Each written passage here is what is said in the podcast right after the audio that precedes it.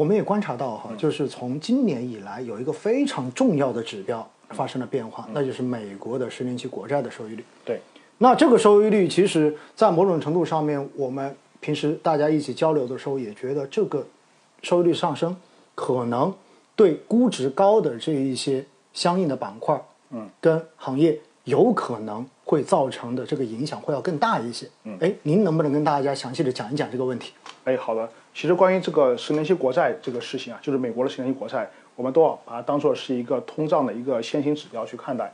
我认为这个做法是没有问题的。历史上看，确实也存在一个这种所谓的一个领先效应。嗯。而但是呢，我们需要去理解的就是我们这个通胀产生的原理是什么啊？嗯。这个就我们可以把咱们如果学过金融学、学过经济学的话，可以打开相关的书本去看一下。嗯。当一个社会中呢，流通的这个现金或者流通的货币超过当前社会的总体产出的时候，这个时候就体现为通胀，因为你发现呢，就是购买同样的商品呢，整个货币体量是更大的，对不对？嗯。那么，但是呢，我们这个社会的货币的供给啊，它来自于两方面。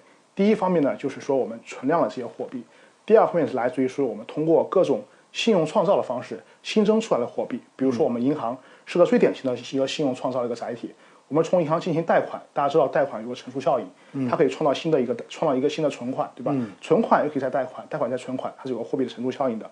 所以呢，当一个经济体刚开始往上走，或者说复苏的时候，那它社会它的经济体中主要的一些这种私营部门会从银行去贷款做信用创造。这个时候你会发现，整个在经济复苏的早周期的时候，社会的流通的这个货币啊，我们一般叫做 M 二对不对？这个数据是显著的高于当前社会的总体的产出的。嗯。于是又产生了通胀。可以说呢，通胀和我们中可以可以说通胀和我们的这个经济的发展它是息息相关的。只有通胀才能推动 GDP 的增长。GDP 的增长来推动一个有序的通胀，所以温和的通胀是对经济发展是有利的。嗯，那么讲完这个概念之后呢，再回到我们对当前通胀的看法。我们认为当前的通胀呢，特别是美国的十年期国债收益率的提升，更多的体现的是美国经济复苏的预期。因为美国大家知道，因为疫苗的接种，它的一个整个新冠病毒的一个这种对呃实体经济的影响，其实在逐步的降低。美国的很多私营部门的企业呢，开始进行了这种新一轮的这种扩张，包括说提前去备货啊。去扩大生产，去买设备，去招人，去投费用，对不对？那么就推升了整个社会的一个信用创造，造成了一个短期的一个通胀抬升。这个是一个经济复苏早期特别重要的一个标志。它不是恶性的滞胀，它是一个良性的跟 GDP 增长相关的一个通胀。嗯嗯。那您能不能再跟大家稍微的我们进一步解释一下？因为今天我相信在呃听我们直播的很多投资者的话呢，可能平时对市场，尤其是对通胀的这个传导机制。他可能并没有过深的这种了解，那他们可能接下来就一定会问一句：那为什么美国有了这个通胀的预期？嗯，然后相关的这种我们对市场的这种看法，有可能就会要更加谨慎一些。明白？哎，它这个逻辑到底是什么样子的？呃，理解。其实这个逻辑的话也很好去理解啊。嗯，因为我们这个市场的参与主体啊很多种，有些投资者，比如我们的这个基民，对吧？咱们都通过购买基金来参与这个市场投资。但也有相当一部分的投资人，他是对冲基金或者是个人投资者，他是借贷的方式来参与这部分市场投资。那么借贷的时候，一定会涉及到一个资金的成本。那么资金的成本呢，最隐含的一个标志呢，就是我们它的这个资金的所谓的无风险收益率，对不对？当整个美国的这个通胀开始起来，大家知道啊，这个名义利率等于实际利率加通胀，所以呢，这个时候的名义利率是抬升的，名义利率抬升呢，就推升了我们借贷的成本。所以那部分借钱去买股票的人，他需要去还一部分钱来应对一个他的无风险收益率的提升，应对他的一个贷款利率的提升。这个时候呢，这个市场啊就会看到有一部分人他会卖出股票。那么卖出股票的话，就是大家看到一个情况就很直接了，因为无风险利率提升，所以当前股票市场出现了下跌。大家认为会对整个股票的一个这种贴现或者模型的一些分母项有些影响。那么其实真实的情况就是我刚跟大家汇报的，就是。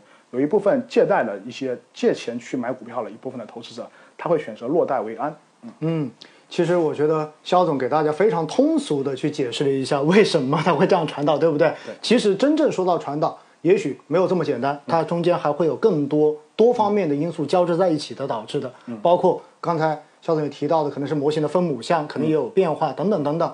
但是呢，我觉得大家就记住这样的一个传导的机制就 OK 了。利率如果往上，相对而言，资金的获取资金的成本就在提升。对，而资金成本一旦提升之后，其实对于权益市场来讲的话，它肯定不算是一个好消息。对，因为我们都知道，只有当放水的时候，当流动性特别宽松的时候，当利率在往下走的时候，这个时候资本市场一定是好消息。对，这是我们看得非常清楚的。为什么？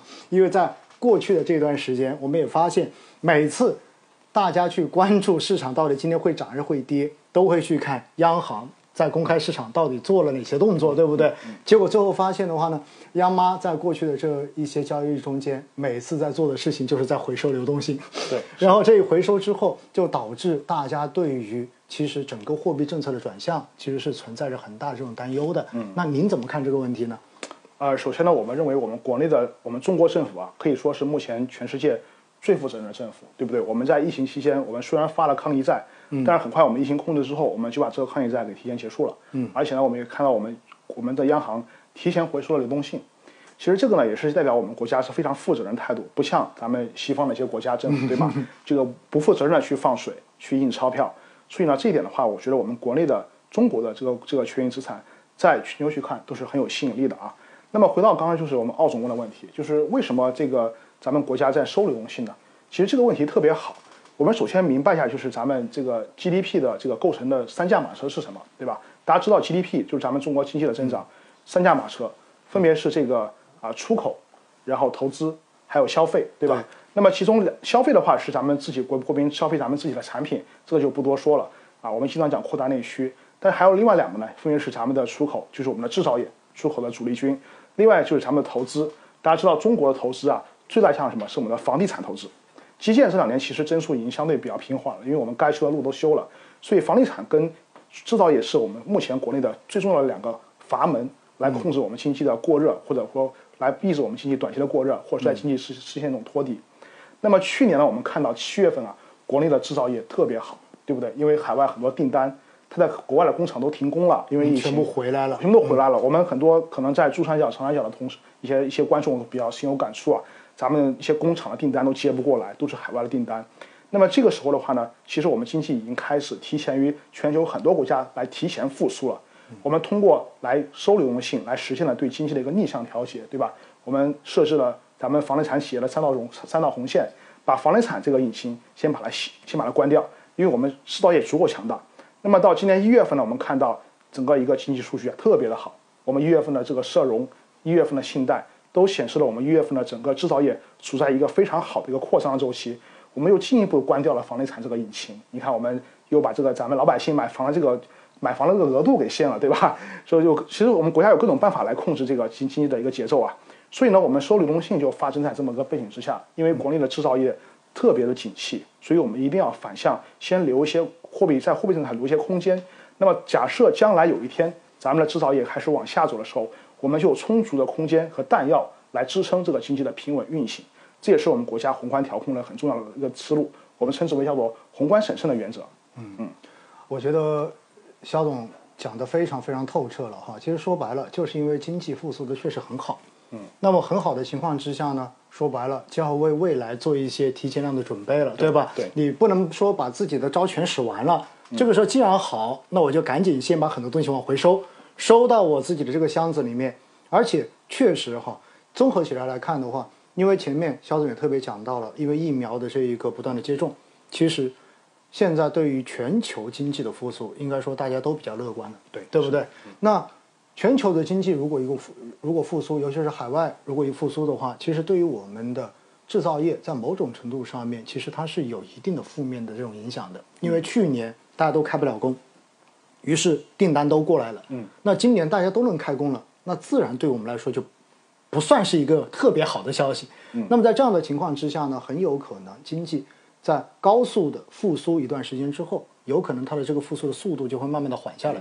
而一旦缓下来之后，我们是不是有足够的这种政策工具可供来使用？嗯，哎，这就看现在我们到底能够控制到什么样子了，嗯，对吧？因此，我们觉得哈，其实央行的这一些操作，应该说在逻辑上面是没有任何问题的，是可以理解的。嗯，那但是呢，也确实对市场会造成情绪上面的，或者说是实际上面的这种影响，这也难免，对吧？大家还是要去理解、去接受这个事情。